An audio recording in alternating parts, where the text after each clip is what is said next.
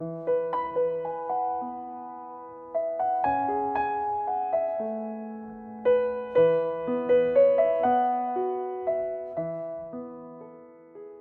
迎收听静听书屋，我是风信子。今天我将继续与你分享林尼·马丁的新书《卖掉房子去旅行》，授权广西师范大学出版社。环球第七站：阴郁的爱尔兰。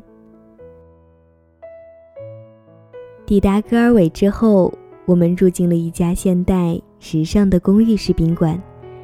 宾馆位于市中心。虽然这里的住宿条件一般，但是从宾馆的阳台上却能把城市和海港那边的风景尽收眼底。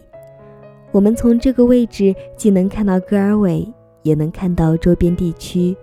傍晚过后，我们在附近的一家酒馆里坐下来吃晚饭。蒂姆从餐桌对面探过身子，压低声音说：“我真不敢相信，这些年你说的都是真的。”这里的人说话的时候都压低了声音，好像克格勃在每个盐瓶里都安了窃听器。他说：“对了，这家酒馆里坐满了顾客，低矮的天花板和深色的嵌板使大家发出的声音显得更小，连那些法国高级的小酒馆也不能与这里相比。尽管那里连刀叉碰击的声音也听不见。”这些爱尔兰人似乎在对我玩什么鬼把戏。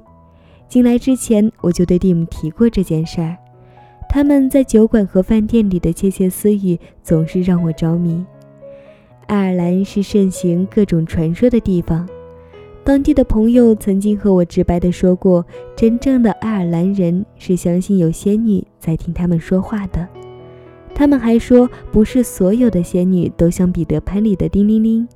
这里的仙女报复心特别强，尤其爱捉弄那些吹嘘自己命好的。当然，其中的真实原因远不如童话那样诱人。比如，因为以前爱尔兰共和军的存在，人们至今还小心谨慎。就在我们吃晚饭的时候，另一个爱尔兰特色也如约而至：松软的土豆泥与烤鱼被一同端了上来。就摆在一大堆薯条旁边，桌上还有炉火烘烤过的马铃薯。无论在爱尔兰还是在不列颠，几乎每家饭店的食物都包含了双份淀粉。比如，在许多饭店里，块面条、土豆泥和意大利面会一拥而上。我不知道这种烹饪习惯是怎么来的，但是我知道这种吃法绝不会让人瘦下来。我们驱车到海边查看地形，发现此地整个夏天游人如潮，即使在冷飕飕的十月，木板道上也挤满了行人、狗、狗主人、婴儿车和儿童。板道旁边，面对大海的一侧，排列着酒店、冰淇淋店、小客栈和旅游用品商店，其中不少的店铺因为季节的原因已经歇业，让人感到。空落落的。我们在海滩的尽头发现了海港酒吧。二零一零年，孤独星球将其评为世界最佳酒吧。在采购开始之前，我们需要先为自己充电。我为庆祝自己与感冒的告别，足足喝了一品托的爱尔兰啤酒。海港酒吧名不虚传，其中的奥秘不难发现。我们仿佛置身于一艘古船里，在一个午后静静的航行。天花板、地面和墙壁上遗留的痕迹，仿佛向顾客诉说着他们亲身经历的一百四十年历史故事。酒店里面到处都装饰着水手从大海深处带回的古董和印刷品，被炭火烘烤的炉子里散发出的香气，只有爱尔兰才有。是的，我们正围坐在炉火周围。不久，我们与邻座的迈克尔聊了起来。他中等身材，五官标致，还有一双机敏的蓝眼睛。他戴着平顶格尼帽，我们在西海岸游览时，Dim 在莫赫悬崖的旅游商店里也买了一顶同样的帽子。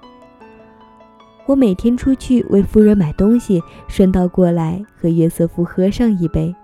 他用手指了指吧台。很快，我们又聊起了政治。我们惊奇地发现，他们对我们国家的政治简直无所不知，还关注美国的一些社会新闻。因为现在的媒体足以颠覆全球，所以迪拜的天气、巴西的骚乱或者巴黎的罢工之类的消息都能登报纸、上电视，被世人所知。我们出来之后才发现，这方面的消息国内报道的并不多。你们说谁能胜出？我听说罗姆尼不错，不过奥巴马才是合适的人选。我们与很多欧洲人聊过这个话题，迈克尔的看法与他们差不多。我们还谈到了即将到来的大选，还有爱尔兰的经济。哎，现在的情况堪忧，不过我还是少说为好。说着，迈克尔把食指和拇指捏在一起，做出一个用拉锁拉嘴的动作。这个动作带有地道的爱尔兰风格。我们三个人不禁发出了一阵大笑。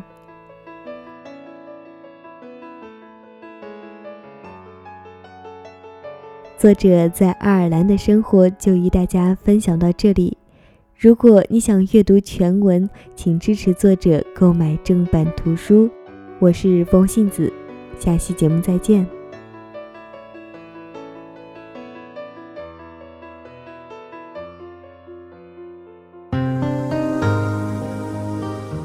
本节目由静听有声工作室荣誉出品，安静聆听，让心宁静，静听有声，聆听内心的声音。